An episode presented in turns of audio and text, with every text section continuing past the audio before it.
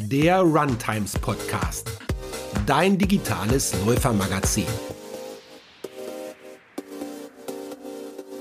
Ja, herzlich willkommen zur neuen Folge. Wir sprechen heute mit dem Fitnesstrainer Berlin Bernd Rosso. Und zwar geht es darum, wie wir uns jetzt im Winter fit fürs neue Jahr machen, warum Krafttraining so wichtig ist und wie es auch Kilometersammlern und Sportsüchtigen gelingt, ein wenig zu entspannen. Ja, herzlich willkommen, Bernd Rosso. Schön, dass du da bist. Ja, herzlich willkommen. Vielen Dank für die Einladung. Ich freue mich. Bernd, wenn du dich in einem Satz beschreiben müsstest, wer du bist und was deine größte Stärke als Trainer ist, was würdest du sagen? Also ich denke, meine, meine größte Stärke ist äh, Authentizität. Äh, alles, was ich meinen Kunden äh, vermittle, ähm, kenne ich von mir selber, habe ich selbst erlebt. Und in allem, was ich, ähm, äh, was Sport angeht oder auch Ernährung ähm, lehre oder, oder an, an Tipps gebe, ähm, bin ich authentisch. Das ist schon mal gut. Vor allem für dieses heutige Thema, denn äh, da geht es ja ein bisschen ans Eingemachte. Du bist Trainer, du machst schon sehr lange viel Sport, aber wie oft stellst du denn dein persönliches Training um? Und was steht jetzt im diesem Monat bei dir auf dem Plan? Also ich habe natürlich durch diese jahrelange Erfahrung oder jahrzehntelange Erfahrung so ein festes Setup an, an Trainingseinheiten. Das ist nicht nur Laufen, das ist ähm, im Grunde der ganze Range, also Krafttraining, Fahrradfahren, Rennradfahren, CrossFit-Training und stelle mir das äh, immer so äh, eher nach Lust und Laune zusammen. Im Winter, also speziell in, im Dezember, geht es bei mir grundsätzlich immer um Form halten, also Grundlage mm, und ähm, viel im Studio, einfach aus, aus klimatischen Gründen. Also wenn es draußen äh, äh, kalt und, und, und matschig ist, dann möchte man ungern draußen äh, eine Outdoor-Session machen. Jedenfalls mache ich das ungerne. Rennradfahren fällt natürlich ähm, auch so ein bisschen hinten runter dann. Also Laufen, äh, Grundlage und, und äh, ein bisschen Krafteinheiten, das ist eigentlich so mein Winterprogramm. Mhm. Jetzt äh, bist du ja Personal Coach und hast da sicherlich auch einiges erlebt. Was war deine witzigste oder lehrreichste oder abgefahrenste Lektion im Leben als Sporttreibender oder Coach?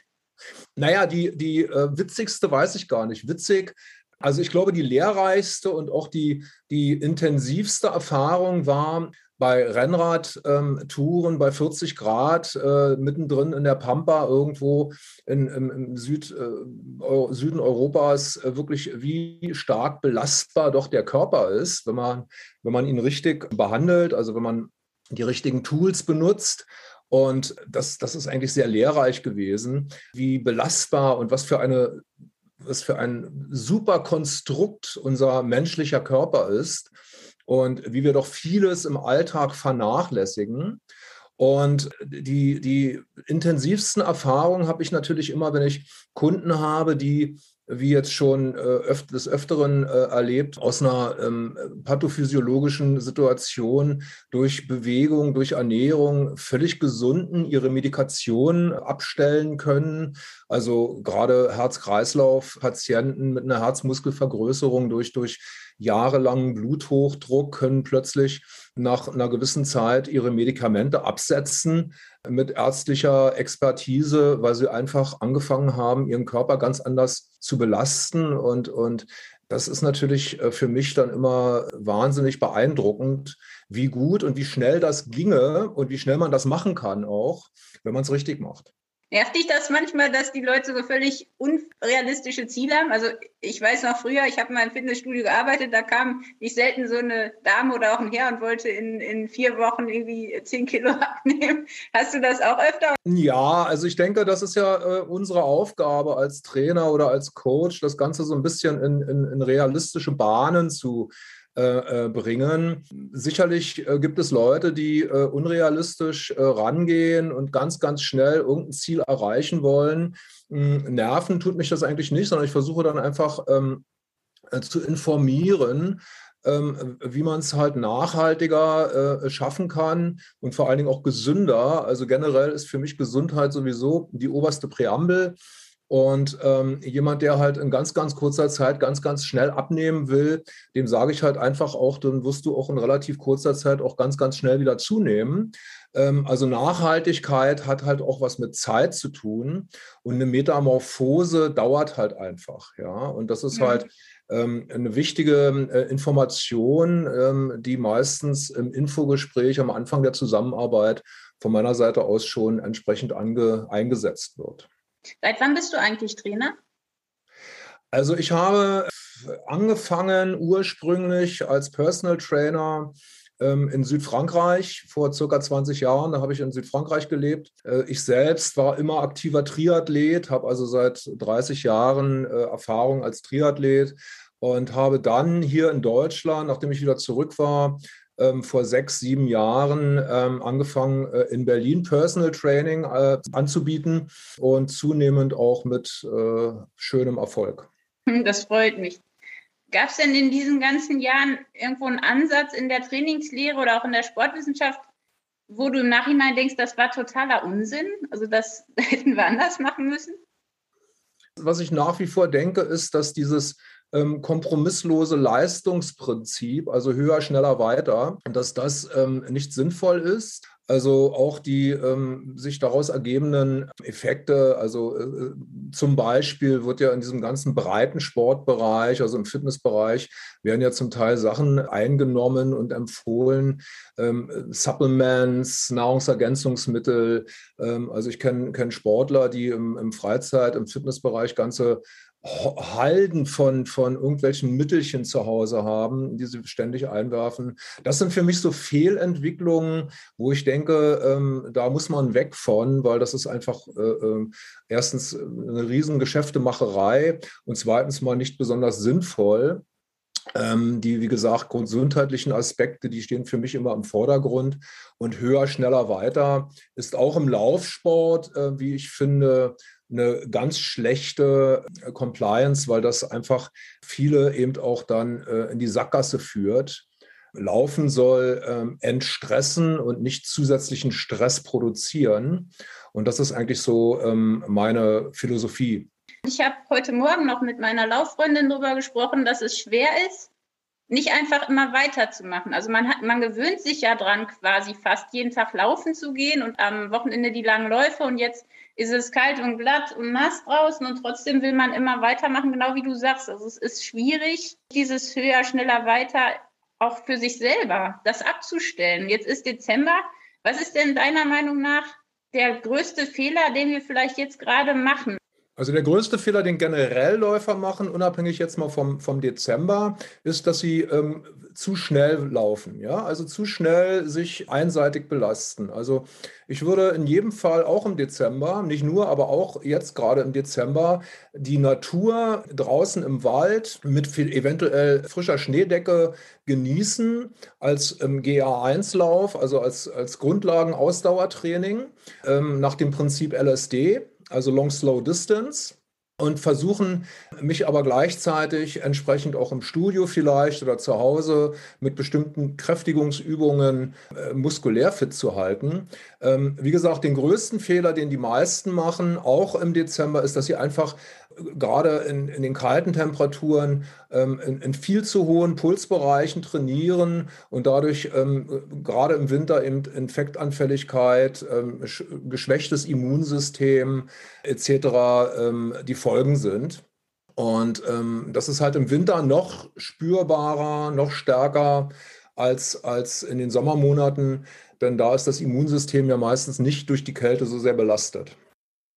Ein Problem ist die Gewohnheit, das andere Problem ist die Schlemmerei. Also ich weiß nicht, wie es dir geht in der Adventszeit. Ich bin ein großer Lebkuchen-Fan und ich äh, glaube, ich bin nicht die Einzige. Das ist ja dann auch das Problem, weil beim Laufen verbrennt man ja viele Kalorien und man hat ja immer so das Gefühl, beim Krafttraining passiert das nicht so. Das ist ja auch so ein Ding. Wie schaffst du es denn jetzt in der Weihnachtszeit, die ähm, Kalorienzufuhr ja im, im Griff zu behalten und fit zu bleiben oder schlemmst du einfach nicht?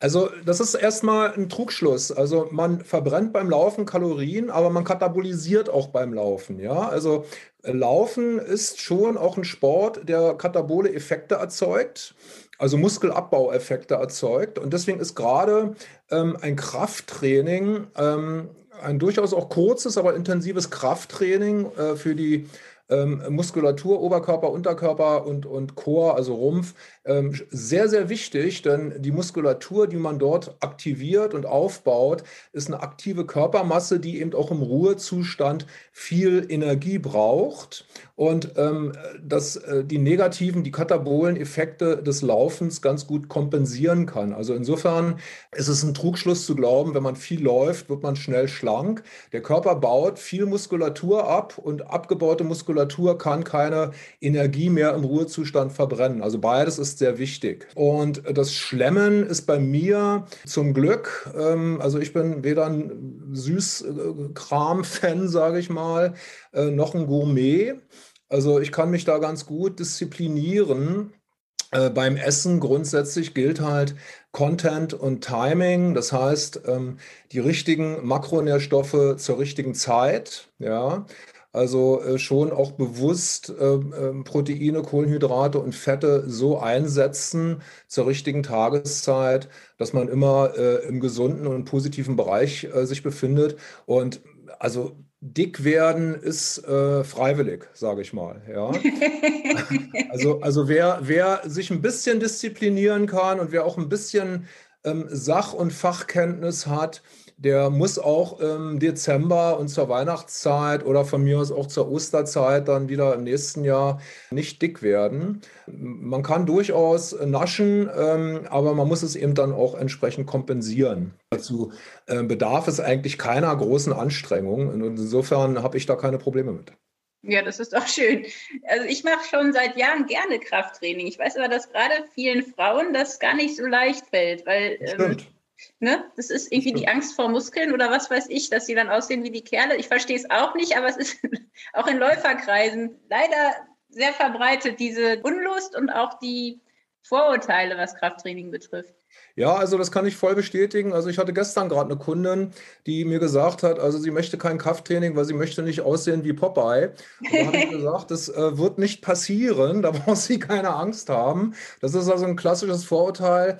Ähm, aber du hast vollkommen recht. Es ist wirklich so, dass Krafttraining, Muskeltraining, insbesondere bei Frauen, meistens immer sehr unterschwellig nur stattfindet. Also äh, die Damen wollen sich nicht an die Grenzen bringen und äh, man, man tut sich damit keinen Gefallen, denn auch die Straffheit des Körpers, also die Festigkeit, wird insbesondere durch ein gutes muskuläres Aufbautraining ganz klar positiv beeinflusst.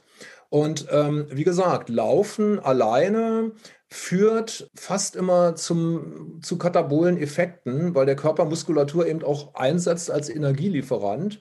Und je weniger Muskulatur ich mit mir rumtrage, desto weniger habe ich einen Bewegungsschutz. Laufen hat ja auch gewisse Problemzonen, unterer Rücken zum Beispiel, Hüftbereich. Ähm, Gluteus etc. Also das sind ja alles Bereiche, die ja beim Laufen besonders belastet werden und da muss ich natürlich einen vernünftigen Muskelschutz haben und die aktive Körpermasse geht mir nach und nach immer mehr verloren, sodass halt die Festigkeit auch wegfällt. Und gerade Frauen sind ja immer sehr interessiert an, an Festigkeit, Bauchbeine, Po etc. Und da ist ein gutes Krafttraining schon sehr sinnvoll. Ich finde, es macht auch wirklich Spaß. Man muss ja gar nicht so viel mit Gewichten machen. Ne? Also ich genau. denke auch gerade jetzt mit THX oder auch genau. mit dem eigenen Super. Körpergewicht kann man ja auch schon was machen. Ja, also Squats oder, oder Ausfallschritte oder, oder ein Plank oder THX-Training, top. Ja, das sind alles Sachen, die, die super äh, kräftigend wirken, ja, und komplementär zum Laufen einfach extrem wichtig auch sind. Ich würde gern von dir mal wissen, wie deine Empfehlung wäre. Also jetzt für alle, die eigentlich, ich sag mal, wie es ist, die meisten laufen recht viel, laufen auch immer gleich. Also da passiert auch jetzt nicht viel äh, Abwechslung. Wie würdest du denn sagen, wie sollte eigentlich eine Woche aussehen und wie wäre so ein Krafttraining jetzt ganz konkret? Was müsste man da machen? Wie lange? Welche Übung würdest du gerade für Läufer empfehlen? Also ich äh, würde erstmal dem Läufer empfehlen, genau das, was du gerade sagst, eben nicht zu tun, sondern ähm, meine Laufeinheiten zu diversifizieren. Das heißt also, Grundlage 1 Ähm, das heißt LSD, Long Slow Distance, das sind die Sauerstoffläufe, die Stoffwechselläufe auf niedrigem Level ähm, möglichst lange. Das macht man am besten am Wochenende. Dann gibt es die Möglichkeiten, Tempoläufe einzubauen. Da sucht man sich dann entsprechend andere Tage, ähm, ein, zwei Tempoläufe in der Woche. Und die dritte Möglichkeit, ähm, Intervalltraining, am besten auf dem Sportplatz, wo ich dann halt einfach Intervalle laufe, 200 Meter mal sprinte, 200 Meter wieder runterkomme, 200 Meter sprinte und so weiter und so fort. Das, was die meisten Läufer verkehrt machen, ist, dass sie immer ein Tempo laufen und nicht ähm, vielseitig ähm, äh, äh, laufen. Also bei mir äh, ergibt sich das einfach schon aus der Tatsache, dass ich ja mit vielen Kunden laufe und ich, äh, viele meiner Kunden haben so unterschiedliche Tempi, dass ich also mich immer anpasse und dadurch ergeben sich ganz, ganz unterschiedliche Variationen in meinem äh, Tempolauf. Man muss einfach ganz klar sagen, 80 Prozent der Läufe, auch von erfahrenen Läufern, sind Grundlagenläufe.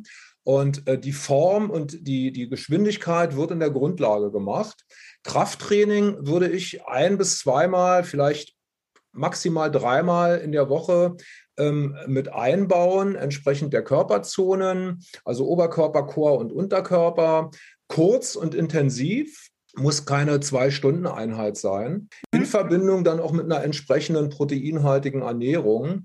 Denn der Trainingsreiz des Krafttrainings kann nur Sinn machen, wenn in der MPS, also in der Muskelproteinsynthese, entsprechender Baustoff, also äh, Eiweiße, zur Verfügung gestellt werden. Also nur dann hat der Muskel die Möglichkeit, sich entsprechend auch zu, äh, anzupassen und zu wachsen ja. und kräftiger zu werden. Wenn jetzt ein Läufer mal anfangen will mit einem Krafttraining, also ganz konkret, ja. was würdest du empfehlen? Also das Erste, was ich empfehle, sind isometrische Übungen, klassischer Plank, ja, fürs Chor, weil das Chor, also der Rumpf, ist beim Laufen die ähm, wichtigste Zone, auch am meisten belastet. Und dann würde ich ganz konkret an Geräten auch, an, an geführten Geräten, Beinpresse, äh, Wadenpresse, Gluteuspresse, die entsprechenden Muskelgruppen, also Quadrizeps, Gluteus und, und Wade, äh, entsprechend trainieren, also die Schnellkraftmuskulatur, Fast Twitch, ja, die weiße Muskulatur. Und äh, würde das an Einheiten tr ähm, trennen, Oberkörper, Chor und äh, Unterkörper, wie gesagt, in ein bis zwei oder zwei bis drei Einheiten äh, äh, wöchentlich. Täglich würde ich, das empfehle ich auch immer, ein kleines Aktivierungsprogramm empfehlen. Morgens ein Plank, äh, drei Sätze, äh, zehn Crunches und zehn Push-ups, also Liegestütze jeden Tag und das vielleicht dann auch immer ein bisschen steigern, je nach Lust und Laune, ist so eine Grundaktivierung der Muskulatur und kann also ähm, nur positive Effekte haben. Das Thema Planking ist tatsächlich auch eins, das mich gerade sehr beschäftigt. Ich habe mit einer Freundin eine Wette abgeschlossen, dass wir das irgendwann eine halbe Stunde lang schaffen. ja, wir sind noch weit Plank, entfernt. Der Plank ist, ist eigentlich ähm, als isometrische Übung wunderbar für, den, für das Chor, also für, für, den, für den Abdomen und für den unteren Rücken. Ähm, eine halbe Stunde äh, könnte unter Umständen auch wieder zu Überlastungsproblemen im Bereich Ellbogen äh, äh, führen oder Schulter auch. Ja, ja. dann ähm, das muss das ja auch halten, ja, durch den Unterarmstütz muss man halt immer schauen, wo da die Grenze ist. Ich sag mal, ähm, das ist nicht unbedingt, dass viel, viel hilft, aber ich empfehle immer, wenn man plankt, jeden Tag eine Sekunde länger und wenn man dann irgendwann bei fünf Minuten durchgängig angekommen ist, dann ist das völlig in Ordnung. Das ist super. Und willst du dann für das Aktivierungsprogramm auch fünf Minuten als ähm, Maximaldauer? Also ich würde, ich, die meisten Kunden, die ich habe, die planken so zwischen ein und zwei Minuten. Danach ist vorbei. Und ich sage dann immer, okay, jeden Tag eine Sekunde länger. Ja, bis man so ein Plateau, so ein Niveau von fünf Minuten erreicht hat. Dann nochmal drei Sätze, 10 äh, bis 15 Crunches und 10 bis 15 Push-Ups. Und das jeden Tag dauert nicht länger als fünf bis zehn Minuten. Ja, das ist so wie Zähneputzen rein theoretisch. Aber danach hat man so eine, so eine, so eine Basismobilisation für seinen Körper erstmal geschaffen. Und je häufiger und je länger man das macht, desto leichter fällt es einem ja dann auch. Und dieser Plank zum Beispiel als isometrische Übung, der hat wirklich äh, eine extrem positive Auswirkung auf ähm, den LWS-Bereich. Also ich hatte als Läufer auch öfter und im, auf dem Rennrad auch öfters mal so LWS, also so Lumbago, ja, also der klassische Hexenschutz. Und seitdem ich das regelmäßig mache, habe ich das überhaupt gar nicht mehr. Also die Muskulatur dort in dem Bereich fit zu halten, ist für einen Läufer ähm, sehr, sehr, hat sehr, sehr positive Auswirkungen. Mhm. Es haben tatsächlich viele auch Probleme, gerade im unteren Rücken. Von daher glaube ich auch, das ist ein guter Tipp. Ja. Ja, ja, also auch zum Beispiel, ähm, ähm, also die neuralgischen Problempunkte bei Läufern ist, wie gesagt, das Chor, also der untere Rücken und die Achillessehne. Da sind die äh, Hauptfaktoren, ähm, die ähm, Probleme bereiten können. Und Achillessehne ist zum Beispiel auch durch ständige äh, Dehnungen beziehungsweise durch, durch äh, Faszientraining eventuell und eine vernünftige Ernährung ganz gut äh, abzufedern. Gibt natürlich auch so eine genetische Prädisposition. Manche haben da mehr Probleme, manche haben keine Probleme. Aber das A und O, und das wissen natürlich auch alle Läufer, um da ähm, präventiv ähm, äh, ranzugehen, sind natürlich auch vernünftige Schuhe mit einer entsprechend vernünftigen Schnürung auch. Also es gibt ja, äh, alle Schuhe haben ja dieses hintere Loch, wo keiner so richtig weiß, wofür ist denn das? Und es ist erstaunlich, wie wenige, wie wenig Menschen diese Marathonschnürung auch kennen. Ja. Das stimmt, ähm, ja. Die, die ist natürlich auch extrem wichtig, um dem Fußgelenk ähm, den nötigen Halt zu bieten und ähm, eventuell auch bei Leuten, die pronieren oder supinieren, auch entsprechenden Ausgleich zu schaffen. Ja. Ähm, und das ist auch die beste Prävention, wie gesagt, für die Achillesferse und die Achillessehne. Das sind so die neuralgischsten Punkte bei Lauf, Läufern. Und drittes noch, sage ich immer ganz, ganz wichtig, möglichst da, wo es möglich ist, immer weichen Untergrund laufen. Ja? Also Asphalt möglichst meiden und möglichst einen weichen Untergrund, also Sand, Waldboden, ähm, auch ein Park hat einen weicheren äh, Untergrund als jetzt ein asphaltierter Gehweg. Die Achillessehne hast du gerade äh, besprochen schon. Das ist tatsächlich eine Stelle, die vielen Leuten Probleme macht. Hast du da auch eine Übung, die du aus eigener Erfahrung oder aus Erfahrung mit deinen Kunden sehr empfehlen kannst? Also die Dehnung, also am Bordstein oder an der Treppenstufe den Vorderfuß aufsetzen und dann mit der Ferse, mit dem hinteren Fuß schön nach oben und nach unten federn. Ja, die klassische äh, Dehnung, die ja auch in der Rekonvaleszenz bei Achillessehnenabriss ärztlich äh, empfohlen wird, um äh, die Sehne einfach geschmeidig zu halten und auch immer gedehnt zu halten. Grundsätzlich ganz, ganz wichtig ist es, nach jedem Lauf immer eine kleine Dehnungseinheit für Quadrizeps, Achillessehne und Gluteus ähm, einzubauen. Äh, die Achillessehne ist gerade im unteren Bereich relativ schlecht durchblutet. Deswegen würde ich auch äh, das Faszienrollentraining empfehlen. Also wer da besonders empfindlich ist, ein, zwei, dreimal die Woche einfach rüber zu rollen, weil das eben auch noch die Durchblutung aktiviert. Ja. Und ähm, schlussendlich ähm, sind sämtliche Sehnen, Bänder, Gelenke natürlich auch ähm, ernährungsabhängig äh, über einen längeren Zeitraum. Also einfach darauf achten, ähm, sich gesund zu ernähren, sprich Säure-Basenhaushalt beachten. Äh, eine übersäuerte Ernährungsweise ist einfach schädlich für den Bewegungsapparat, also Arthrose, Gelenke etc., Sehnen und Bänder werden dann negativ beeinflusst. Aber die ersten Dehnungsübungen nach jedem Lauf, die sind ähm, äh, aus meiner Sicht ein absolutes Muss. Also das heißt, du bist eher der Meinung, man soll nach dem Training kurz dehnen, als jetzt eine Dehneinheit pro Woche intensiv zu machen. Absolut. Also das ist ähm, für mich ein Muss nach der Laufeinheit oder auch nach dem Rennradfahren, ähm, denn Ausdauersport in dieser Form verkürzt den Bewegungsapparat und ähm, es ist ganz wichtig, dass man also die Bänder und Sehnen entsprechend äh, geschmeidig und flexibel hält durch entsprechende Dehnungen. Gut, wer, wer jetzt zum Beispiel Yoga macht, äh, einmal wöchentlich oder zweimal wöchentlich, der hat natürlich noch ein zusätzliches Dehnprogramm. Aber eine ein, einmalige Dehneinheit äh, wöchentlich empfehle ich jetzt nicht unbedingt, mache ich selber auch nicht, wenn man nach jeder Lauf- oder, oder äh, Belastungseinheit sich kurz dehnt. Ja? Also mhm. 20, 30 Sekunden pro Position, pro Bein und dann reicht das. Aber das, das ist extrem wichtig. Also es kennen wirklich viele, die laufen jeden Tag und dehnen sich überhaupt gar nicht. Und das ist, ähm, führt früher oder später einfach zu Verletzungen. Ja, auf jeden Fall. Auf jeden Fall. Und es ist halt auch wieder eine Gewohnheitssache. Ne? Ich glaube, wenn man jeden Tag, jedes Mal das macht, dann wird es ja irgendwann auch automatisch. Das ist ganz ja das genau. Problem. Ganz genau. Ja, mhm. also alles, was wir länger als 21 Tage machen, wird automatisch in unser Programm mit aufgenommen. Und nach drei Monaten gehört es zu uns. Ja, ja. das ist ja genau. so diese 21, 90 Tage Regel. Und ähm, das ist, äh, das ist einfach eine Frage der Disziplinierung. Aber viele wissen das eben auch gar nicht. Ne? Also ich habe gerade aktuell einen Kunden, der extrem leidenschaftlich gerne läuft, aber ähm, wirklich rudimentäre ähm, ähm, Sidekicks ähm, überhaupt gar nicht kennt. Ja? Mhm. Also äh, wie zum Beispiel eben auch ähm, Pulswerte, ja, also Pulsanalyse oder Laufbandanalyse. Also so diese ganzen Basics, die sind halt bei vielen Anfängerläufern überhaupt gar nicht auf dem Schirm. Und das ist natürlich ganz, ganz wichtig. Und deswegen sind natürlich viele dann auch ganz schnell frustriert, geben wieder auf und sagen, Laufen ist nichts für mich. Und wenn dann jemand kommt, ähm, der ihnen das richtig erklärt, dann äh, wird es dann doch wieder spannend und dann macht es doch Spaß zu laufen.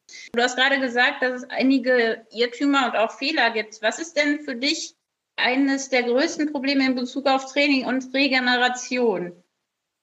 Das größte Problem mit Abstand ist ähm, die einseitige, zu schnelle Laufbelastung. Also fast alle laufen immer nur in einem Tempo und das ist meistens zu schnell. Mhm. Ja.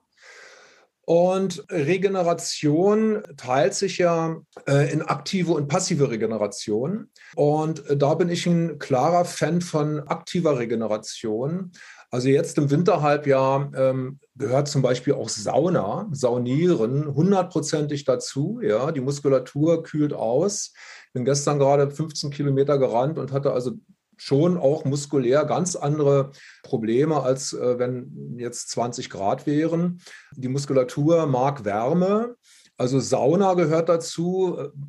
Was natürlich definitiv dazu gehört, ist das Flüssigkeitsausgleich, das heißt trinken, äh, vernünftig essen und ja, das sind so die, die Hauptaspekte für eine vernünftige Regeneration und unter Umständen eben doch einfach mal einen Tag Pause machen. Also jemand, der jeden Tag immer läuft, muss damit rechnen, dass er sich eben auch einseitig überbelastet. Also es gibt ja immer wieder Ermüdungsbrüche, Läufer, die dann auch äh, mit einem Ermüdungsbruch noch weiterlaufen. Und das sind natürlich äh, Fehlentwicklungen, die muss man vermeiden. Ja, es ist furchtbar. Es ist auch tatsächlich glaube ich, die größte Herausforderung für viele, einfach mal nichts zu tun. Also ich selbst war, war in meiner äh, Hauptphase des Triathlons sportsüchtig. Und äh, wenn man also sechs bis acht Stunden am Tag Sport treiben kann und das dann auch macht und einen ganzen Tag durch die äh, Gegend rennt oder fährt auf dem Rennrad, dann ähm, läuft man ähm, zwangsläufig in eine Überbelastung und zwar nicht nur physisch, sondern auch psychisch. Und das muss man unbedingt vermeiden. Ja? Also man muss eben unbedingt das Ein- und Ausatmen im übertragenen Sinne lernen, denn der Körper ist keine Maschine. Und wir müssen einfach lernen, mit den Ressourcen und mit der Energie unseres Körpers ähm, so umzugehen, dass wir immer wieder im positiven Bereich sind. Denn also der Körper bietet uns, oder menschliche äh, Konstitution und Konstruktion ist unglaublich belastbar, aber wir müssen sie halt einfach nur richtig einsetzen und auch behandeln und pflegen. Also ich halte zum Beispiel, muss ich ehrlich sagen, nichts von Marathonläufen. 42 Kilometer auf Asphalt sind nur gesund für den Kopf, nicht für den Körper. Da bin ich ganz klar so, dass ich sage, ein Halbmarathon ist völlig ausreichend. Aber das muss natürlich jeder selber wissen. Ja, jeder, wir sind ja Individuen und jeder hat eine individuelle Belastbarkeit. Ich selber bin schon Marathon gelaufen. Ich habe Triathlons gemacht, Langdistanz und so weiter und so fort. Es ging alles gut. Aber ähm, dieses, wie ich schon am Anfang gesagt habe, schneller, höher, weiter, immer mehr, immer mehr, immer mehr. 200 Kilometer laufen, 300 Kilometer laufen. Das führt aus meiner Sicht eher in eine Sackgasse. Das Wissen ist das eine, das Umsetzen das andere. Ich glaube, dass tatsächlich viele Menschen sportsüchtig sind. Also ich zähle mich tatsächlich auch selber dazu. Ich war es auch jahrelang. Ich habe auch ungern einen Tag Pause gemacht. Was kann man vielleicht konkret ändern daran, dass es doch einfacher wird? Also wie ist es dir gelungen oder hast du irgendeinen konkreten Tipp, wie man es schafft, dann doch mal einen Tag Pause zu machen? Ja, das ist ähm, so auch ganz individuell, konkret wie soll man es, das ist schwer, schwer konkret zu sagen. Man muss sich dann einfach rausnehmen. Also meistens tut man es automatisch dann, wenn man plötzlich ähm, Schmerzen hat. Ne? Also hm. wenn man, wenn man ähm, gegen Schmerzen laufen muss, das ist dann, äh, sollte dann Anlass sein zu sagen, Moment, da stimmt irgendwas nicht. Äh, ich brauche eine Pause wenn man einfach sportsüchtig ist und wenn der Kopf einfach äh, wirklich nur noch laufen will und äh, ohne Rücksicht auf Verluste, dann wird es ganz schwierig. Das sind dann aber auch Sachen, wo man dann auch vielleicht Hilfe von außen braucht. Also Sportsucht ist genauso wie die Verbindung ähm, Anorexie, was ja auch sehr verbreitet ist. Ich habe also auch zwei Kunden, die ähm, Anorexie leiden in Verbindung mit Sportsucht. Das ist ein psychovegetatives Problem oder ein psychisches Problem, wo man dann unter Umständen im schlimmsten Fall auch Hilfe von außen braucht. Ja. Ich selber, ich bin äh, rausgekommen dadurch, dass ich, ja, dass ich einfach ähm, plötzlich ich glaube, befriedigt war. Also ich, ich war dann irgendwann plötzlich, ähm, hat es gereicht. Es hat gereicht. Mhm. Also ich bin, äh, hatte ja auch eine Vorgeschichte. Ich ähm, bin ähm, äh, als Unternehmer damals äh, im Burnout gewesen habe damals glücklicherweise mich von meiner Firma getrennt, habe die verkauft und habe dann eigentlich nur noch Sport getrieben und bin diesem Burnout sozusagen weggerannt. Und irgendwann ging es mir dann eigentlich wieder gut und dann entdeckte ich also wieder andere Dinge ähm, und dann hat sich das alles relativiert, ja. Aber das ist, da gibt es nicht einen Tipp. Das ist eine Frage der Persönlichkeit, das ist eine Frage der Intensität. Ähm, nicht jeder, der jeden Tag zehn Kilometer läuft, ist sportsüchtig. Also es macht ja auch Spaß. Ja. ja Aber genau. wenn ich mich natürlich natürlich selbst zwingen muss und ich muss, ich muss, ich muss, das sind dann Probleme, die gehören eigentlich in die Hände von, von Fachleuten. Das sind Kompensationsprobleme, da stimmt dann irgendwas nicht und wird kompensiert über den Sport. Und da wird dann meistens auch die physische Grenze überschritten. Und das, ähm, das ja, das ist äh, ein Problem für viele. Mhm. Ja, ich habe gerade daran gedacht, dass ich, ich kenne zwei Läufer, die sich jetzt immer zum Pause machen verabreden. Das finde ich ganz witzig. Also die nehmen sich einen Tag in der Woche Zeit und machen dann Malen oder gehen eben, wie du sagst, in die Sauna. Also die verabreden sich zum Pause machen. ja, super. Also das sind, das sind Sachen, die, die äh, wahnsinnig gut sind, wo einem wirklich ähm, als äh, Sportsüchtiger oder als latent Gefährdeter, wo man nachdenken sollte, ist, wenn man wirklich sein soziales Leben dem Sport unterordnet. Also jemand, der also äh, einen Trainingsplan hat und dann also Verabredungen äh, absagt oder, oder äh, zu Heiligabend lieber laufen geht, als mit seiner Familie äh, unterm Weihnachtsbaum zu sitzen, der ist schon stark gefährdet. Ähm, das sind so Warnzeichen.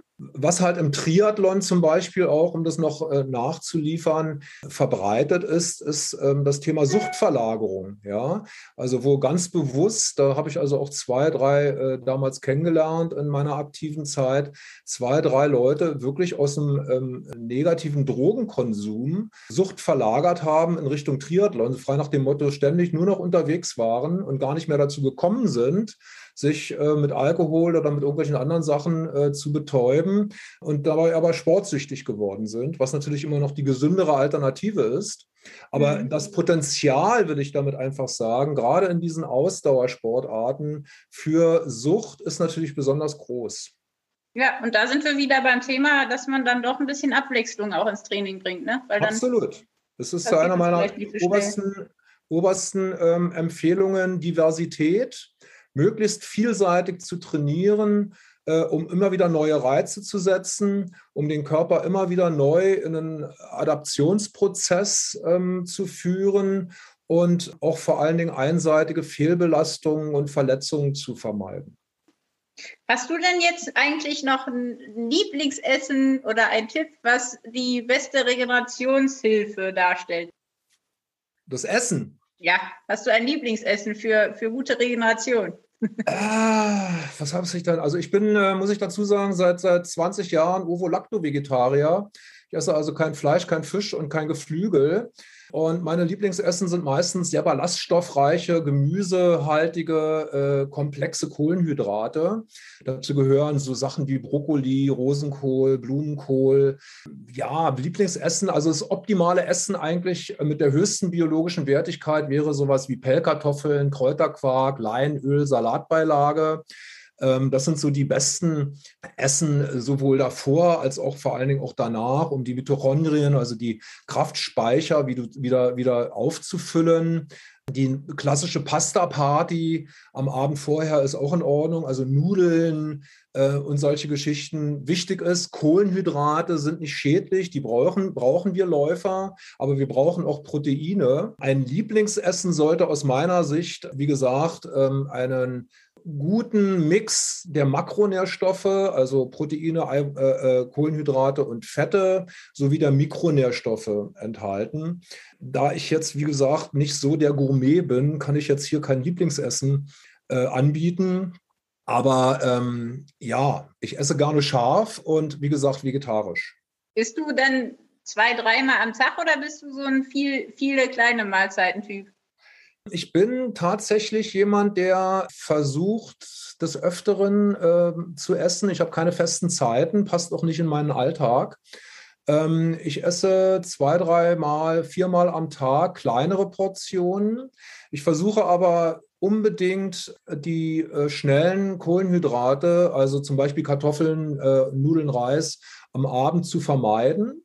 Das heißt, ich esse abends ähm, proteinhaltig, also im Verlaufe des Tages immer mehr proteinhaltig, äh, unter äh, Weglassen der schnellen Kohlenhydrate. Und ich empfehle die Hauptmahlzeit, also die, die größte Mahlzeit des Tages sollte immer am Mittag sein. Leider ist es äh, bei uns auch so, dass die meisten immer die größte Mahlzeit abends essen meistens dann auch viele noch in Verbindung mit einem Glas Wein oder mit einem Glas Bier. Und das ist suboptimal, ja. Also der Körper baut natürlich in der Ruhephase, in der Schlafphase, setzt sich neu zusammen. Und wenn man dann einen vollen Bauch hat, eventuell noch mit einem Alkohol drin, dann werden sämtliche Stoffwechselprozesse äh, negativ beeinflusst. Und insofern ist ähm, die Hauptmahlzeit mittags die beste Empfehlung. Und wie gesagt, im Verlaufe des Tages immer proteinhaltiger, damit der Körper genug Baustoff hat, in der Nachtruhe sich neu zu regenerieren. Sag mal, isst du Zucker oder isst du gar keinen Zucker? Ich esse Zucker separat gar nicht. Das ist ja auch eine ganz äh, problematische äh, Droge, dieses Zucker. Aber ich esse natürlich Zucker in Verbindung mit den Nahrungsmitteln, die ich zu mir nehme.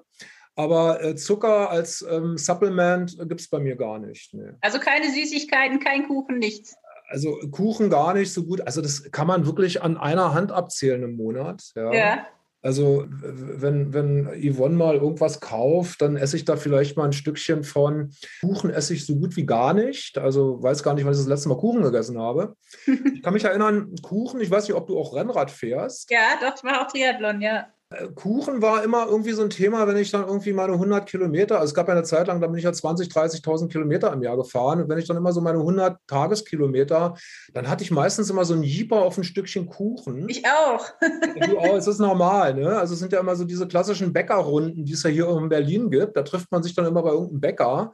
Das ist dann aber auch okay, äh, weil das ja zum Rennradfahren, das, das macht ja nichts, ne? Also das hast du ja im Nu verstoffwechselt. Aber so dieses klassische Naschen im Sinne von, äh, da steht jetzt so eine Schokoladenteller und der ist dann irgendwie, das mache ich überhaupt gar nicht. Also, ja.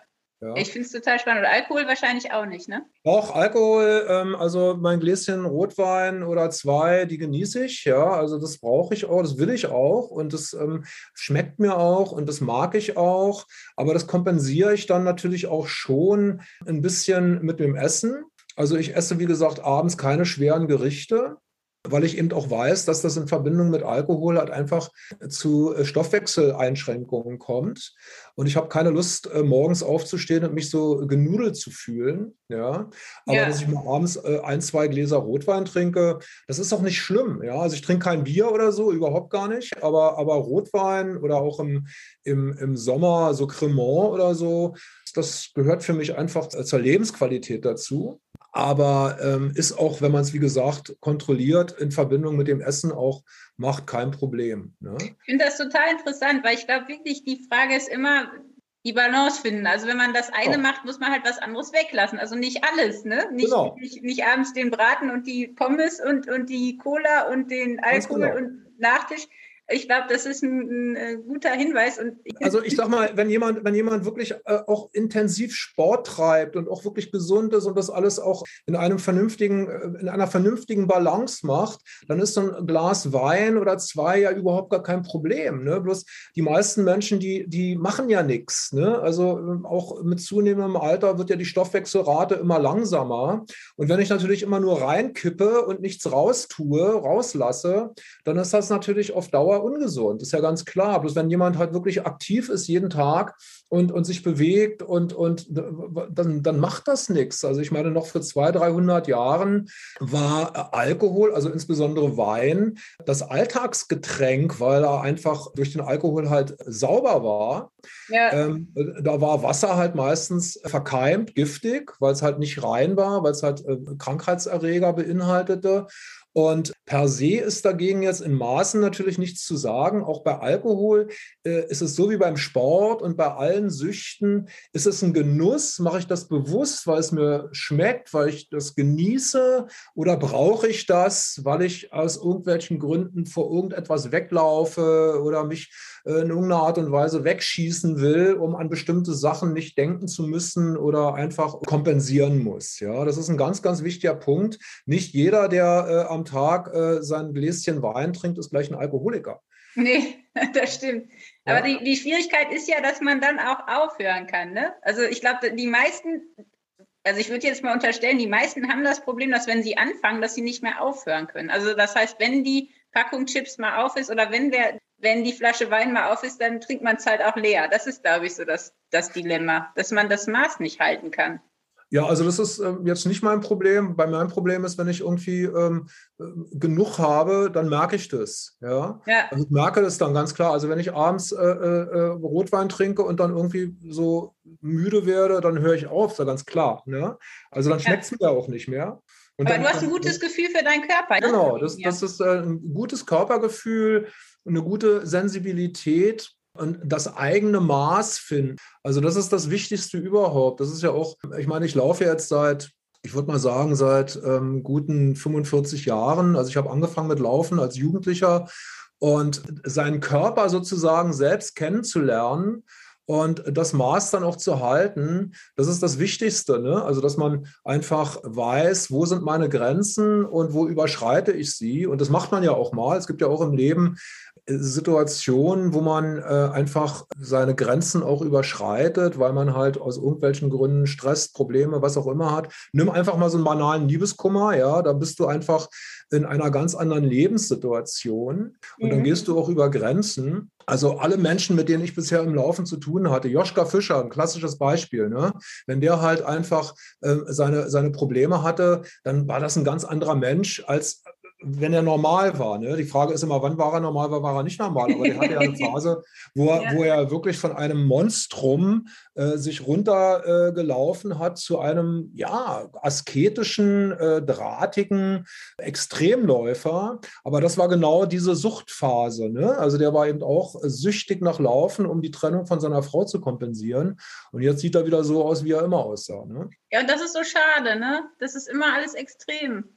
Das ist schade, aber ja, das, das gehört halt dazu. Ich meine, ich meine, mein Leitspruch immer Laufen ist der Spiegel des Lebens. Ne? Denn im Laufen erlebst du im Grunde körperlich für dich selber, wenn du aufmerksam äh, bist, dieselben Ups und Downs und, und ähm, Höhenflüge wie Tiefgänge wie im, im ganzen Leben halt. Es gibt ja auch viele, die vom Laufen irgendwie überhaupt gar nichts halten und ähm, wenn ich dann sage, du laufen wäre aber genau das Richtige für dich, weil du hast Stresskompensation, es ist nicht aufwendig, du brauch, brauchst bloß ein paar Schuhe, du kannst das alleine machen. Äh, das wäre genau das Richtige für dich, um runterzukommen. Und wenn ich so dann davon überzeuge, dann gehört dieser Spruch meistens immer damit zu. Laufen ist der Spiegel des Lebens.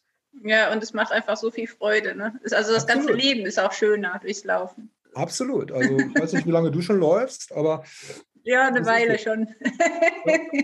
Das Aber so. es, es, stimmt wirklich und ich, ich glaube auch, dass das alles seine Zeit hat. Also ich bin dankbar für die Extremläufe. Ich bin auch dankbar jetzt, dass ich auch mit einer halben Stunde glücklich bin. Also ich glaube, es hat auch einfach alles seine Zeit.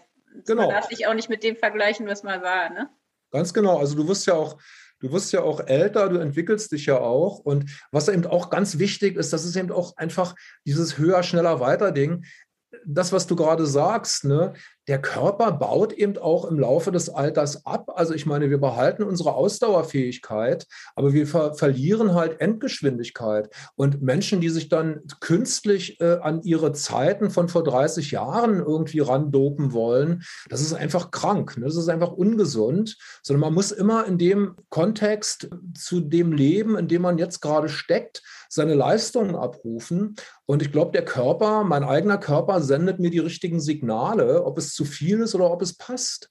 Und da muss man einfach nur aufmerksam zuhören und ähm, sich nicht verleiten lassen von irgendwelchen, weiß ich nicht, von irgendwelchen Dogmen, die halt immer wieder äh, verbreitet werden. Also ich meine, ich bin mein New York Marathon vor 25 Jahren unter drei Stunden gelaufen. Da würde ich heute nicht mal im Traum mehr rankommen. Ja, aber ist völlig okay. Habe ich kein Problem mit. Also ja. wenn ich jetzt als, als, als, ich sag mal, ich bin jetzt tatsächlich, also ich bin Jahrgang 61, rechne es dir selber aus. Wow. Äh, da bin ich halt einfach, da bin ich halt einfach äh, wunderbar zufrieden, wenn ich halt meine zwei Stunden in einer Sechser Pace hier durch die Gegend renne. Ja, ja super. Und, und, und gut ist, ja. Also das, ich muss da jetzt wirklich, und aber es gibt halt eben auch in meinem Alter Leute, die halt immer wieder mehr und höher und schneller und weiter, wobei das auch im Kraftsport, Bodybuilding, ne, da gibt es also auch einige Kollegen, die sich da also derartig anstrengen und abmühen, um da irgendwie so ein Sixpack zu definieren. Und dann irgendwie musste man bei Instagram gucken, was da für Bilder sind zum Teil.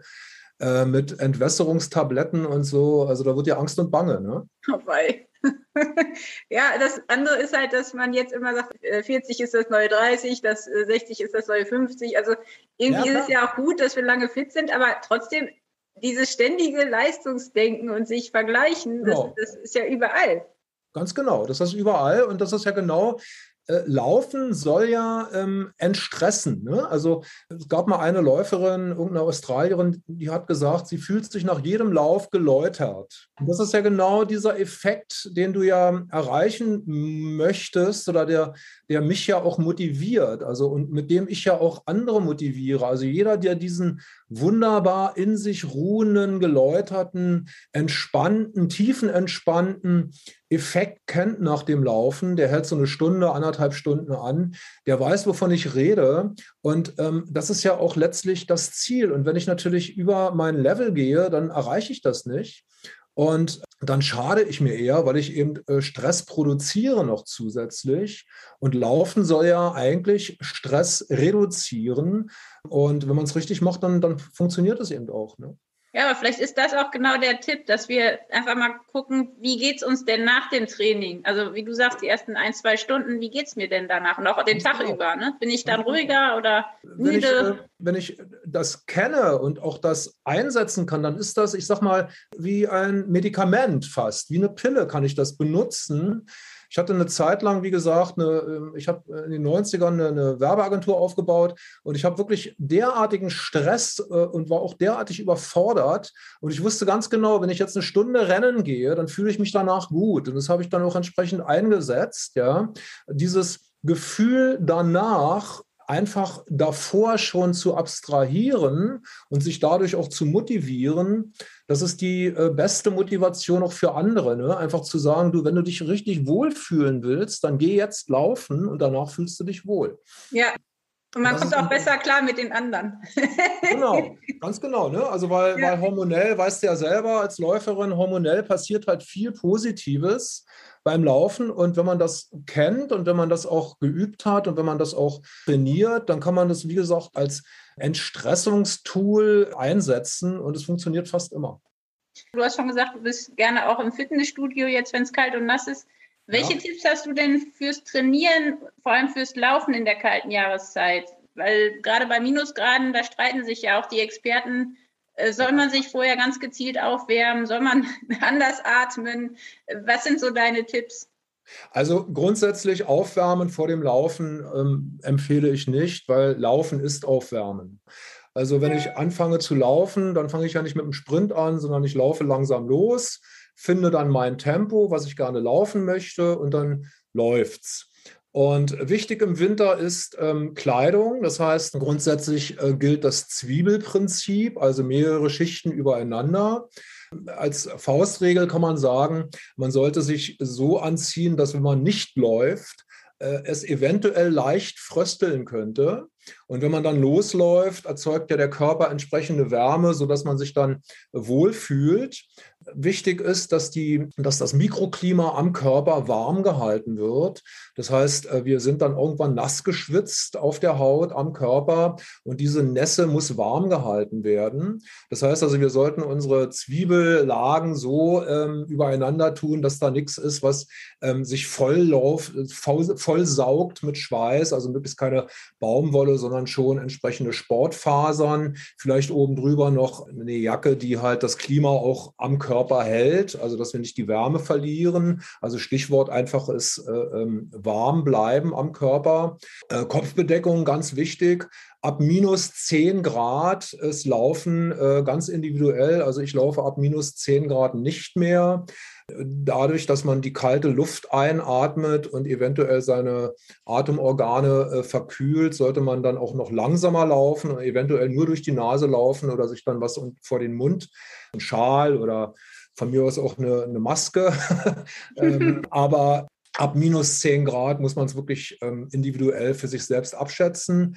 Grundsätzlich ist es nach dem Laufen ganz wichtig, dass man versucht im Open Window, das heißt also nach dem Laufen haben wir ja diesen Open Window Effekt, ähm, dass man sofort sich gleich ähm, warm hält. Also ich habe, wenn ich draußen laufe, meistens im Auto immer eine warme Jacke. Die ziehe ich mir dann gleich über erstmal, sodass also erstmal die Körperwärme erhalten bleibt und nicht gleich raus aus den Klamotten und neu anziehen. Das halte ich für gefährlich zumindest.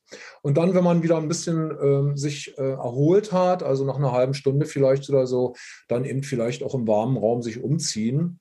Open Window ist ein ganz wichtiges Thema, denn da gibt es das größte offene Fenster für Infektionen oder für Erkältungen oder was auch immer. Die sportliche Belastbarkeit ist eingeschränkter als im Sommer oder in, in, in Zeiten, wo es 15 bis 20 Grad äh, hat, äh, wo der Körper am leistungsfähigsten ist. Und da sollte man dann, wie gesagt, ähm, auch seine Einheiten entsprechend nach unten hin anpassen. Also wer im Sommer oder im Frühjahr eine, eine 5er Pace läuft, der sollte darüber nachdenken, ob er halt im Winter vielleicht eine 6 oder eine 6,5er oder eine 7er Pace einfach läuft, weil er einfach eben auch muskulär und insgesamt sich anpassen muss an die Kältebedingungen. Hast du dann dein Eiweißgetränk direkt mit im Auto oder wie machst du das gerade, wenn du vom Training irgendwo hin musst?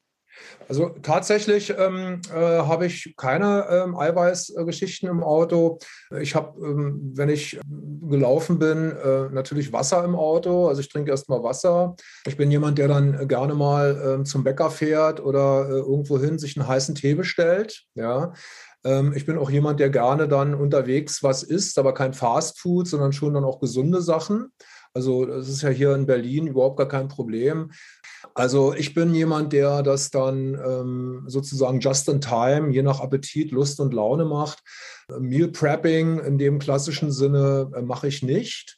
Kann ich aber nur empfehlen, wer nicht die Möglichkeiten hat, ähm, der sollte dann ähm, preppen, das heißt also vorbereiten und entsprechend ähm, dann nach dem Laufen, also nicht unbedingt direkt nach dem Laufen, sondern eine Stunde bis anderthalb Stunden nach dem Laufen dann auch entsprechend gute Nahrung zu sich nehmen.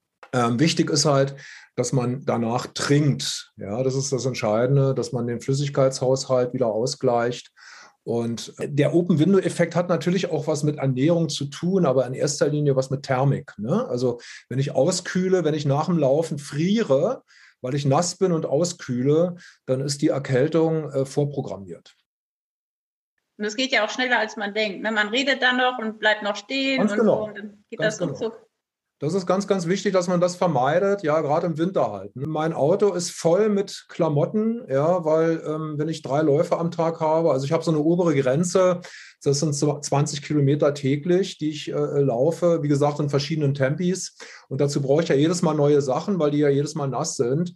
Und wichtig ist halt wirklich, dass man versucht, die, die Feuchte am Körper immer warm zu halten. Denn wenn man feucht und kalt wird, bei 0 Grad draußen, dann wird man ziemlich sicher krank. Jetzt ist das Jahr ja bald um. Es ging irgendwie ziemlich schnell. Ich weiß nicht, wie es dir geht, aber es ging ja. halt schnell. Hast Zu schnell. Dir, ja, ne? Ja, absolut. Wie siehst du dieses Jahr und wie gehst du ins nächste? Hast du dir irgendwas konkret vorgenommen? Oder lebst eh gesund, brauchst kein Ziel? Also ich bin äh, völlig in der Mitte. Ich, wenn alles so bleibt, wie es jetzt ist, dann bin ich top zufrieden.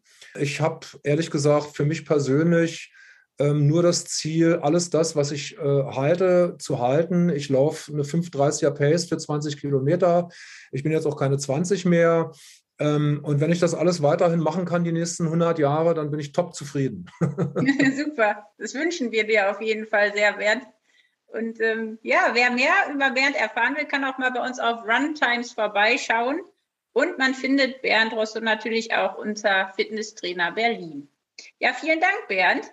Ja, vielen Dank, Tabita. war schön. war mir eine Freude. Das war der Runtimes Podcast. Spannende Laufgeschichten, Trainingstipps und Workout-Videos gibt es auf unserer Webseite run-times.de oder in unserem YouTube-Kanal.